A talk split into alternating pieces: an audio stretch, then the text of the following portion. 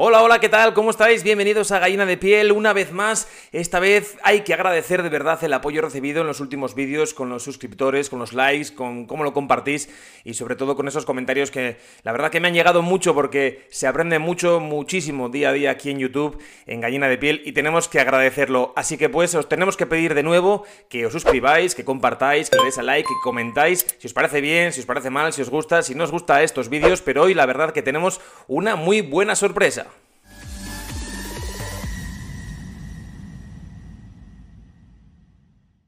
Veréis, llevo mucho tiempo queriendo hacer un vídeo sobre lo que vamos a ver hoy, y es nada más y nada menos que sobre John Lennon. Es, por si no lo sabéis, es mi ídolo, es eh, mi cantante favorito y por supuesto uno de los iconos más importantes de los últimos años en el siglo XX. Lo que yo no vengo aquí es hacer una biografía al uso de lo que ha sido la vida, obra y milagros de John Lennon, ¿no? Como muchos sabéis, hace unos años, y esto no es spam, pero tenemos que hablar de ello, escribí un libro que se titula Los nueve de John Lennon. Es un ensayo sobre los últimos cinco años del músico de Liverpool, en los que, bueno, yo lo que quería hacer era hablar sobre esa reclusión, sobre ese arte, sobre la otra cara oculta y ahondar en las sombras, porque siempre que hablamos sobre un genio, hablamos siempre sobre las luces, sobre sus virtudes, pero muy pocas veces sobre las sombras que le llevan, o sobre esos demonios que le llevan a uno a romper con todo y a ser sobre todo una de las personas y personajes más influyentes de los últimos 50 años. Interesante, ¿quién es John Lennon? John Lennon es un músico que nace en Liverpool en 1940 y que muere asesinado en Nueva York en 1980. 40 años de vida y 40 años que se han cumplido después de que fuese asesinado la trágica noche del 8 de diciembre de 1980 a manos de Mark David Chapman, su asesino confeso, quien cumple, por cierto, desde entonces pena en prisión.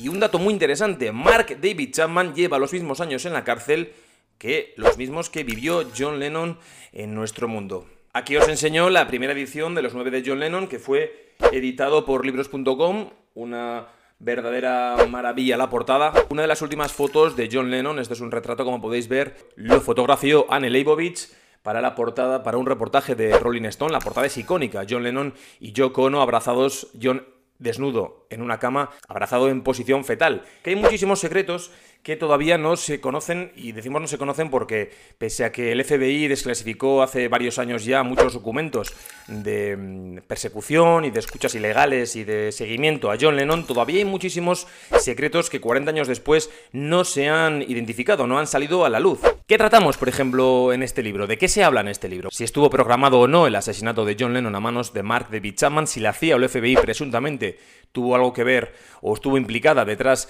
de esa inducción hacia el asesinato de Mar de Bichaman y luego las sombras que engloban y que envuelven a ese momento trágico de las 11 eh, menos cuarto de la noche, de la noche del 8 de diciembre de 1980, ¿no? Como Mar de Bichaman eh, a sabiendas de tener una boca de metro al lado no huyó corriendo. Y hablando de libros, este es uno de los libros que más me ha influido a la hora de documentarme para escribir este libro. Hablamos de Give Me Some Truth, todos los documentos del FBI, de la CIA, muchos de ellos, como podéis ver, con tachones vamos, inmensos para ya no, no desvelar prácticamente nada. Fijaos aquí, por ejemplo, el retrato robot que se le dedica a John Lennon en estas páginas del FBI, ¿no? Y si tenemos que hablar de un libro, el que más inspiró fue el de Nowhere Man, que es el del amigo Robert Rosen, que por cierto, uno de los asesores y trabajadores de John Lennon en esa última época, en el Dakota que participa en los nueve de John Lennon, un buen amigo que me ayudó muchísimo con la documentación y que participó en los programas de Cuarto Milenio en enero de 2018 y también un mes antes en Universo Iker, en el podcast de Iker Jiménez,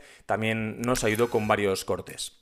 Cierto, os dejo el enlace aquí debajo para que podáis entrar a la web de Guante Blanco y comprar el libro si os apetece. Y preguntaréis muchos, ¿y qué le lleva a uno a escribir una biografía, un libro sobre John Lennon después de todos los que hay publicados a lo largo no de los últimos 40 años, que es desde su asesinato, sino desde que empezó el fenómeno Beatle y continuó su carrera en solitario? Bueno, podemos hablar de cientos y cientos de biografías, la mayoría, la verdad, que os voy a decir, las he leído prácticamente todas por una devoción absoluta de años y años y años de obsesión, que así es cuando nacen las verdaderas investigaciones a través de la obsesión. Pero fijaos, yo quiero hacer una pequeña reflexión para todos aquellos que sois amantes del universo Lennon. Apenas se habla de quién es el asesino de Lennon, quién es Chapman. Hay varias entrevistas en las que se dice que bueno, que él quería ser famoso, que lo hizo sin pensar, bueno, cambia de versión varias veces, pero nadie ahonda muy bien porque se carga uno a John Lennon, que es una de las personas más importantes de los últimos 20 años. Lo que nadie aclara realmente es por qué se comete semejante asesinato. Muchos dicen que Chapman quería fama, él lo ha reconocido en varias entrevistas,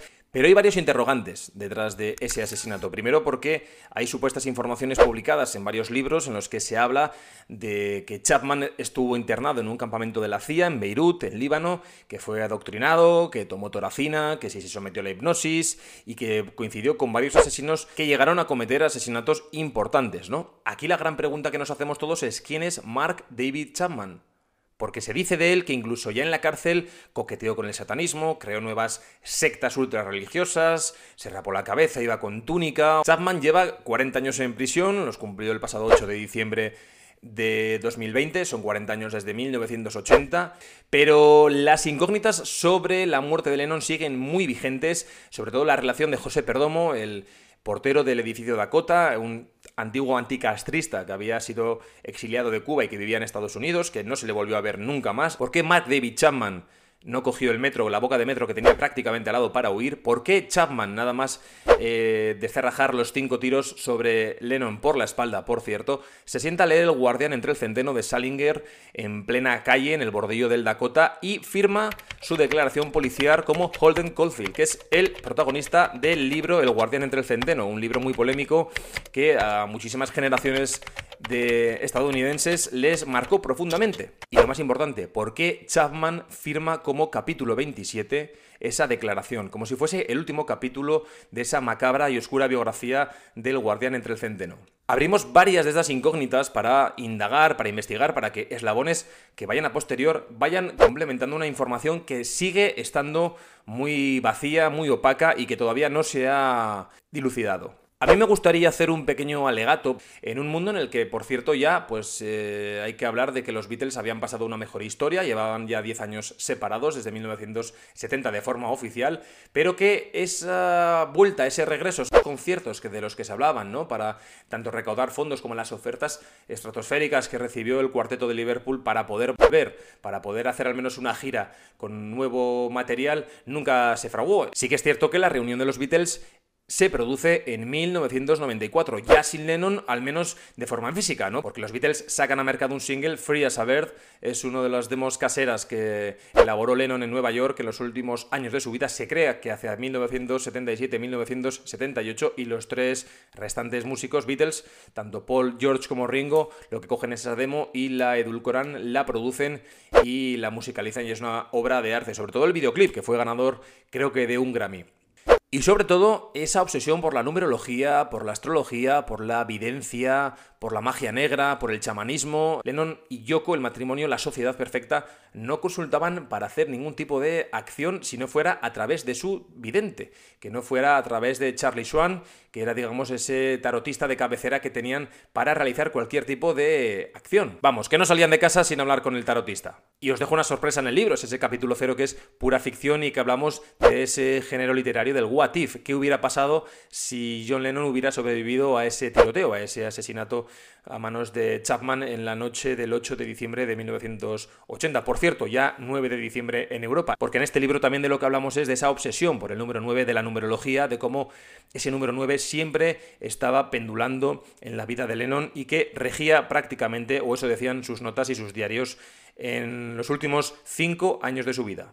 Bueno, y si os ha gustado este vídeo, por favor suscribíos, dadle a like, compartirlo y os leemos en todos vuestros comentarios porque últimamente estamos leyendo un montón y agradecemos, como hemos dicho al principio de este vídeo, todo el apoyo que va poco a poco obteniendo gallina de piel aquí en YouTube. Así que nos vemos en el siguiente vídeo. Quién sabe si con una segunda parte sobre John Lennon vamos a ver cómo evoluciona este vídeo y si eso, si nos lo pedís, lo hacemos.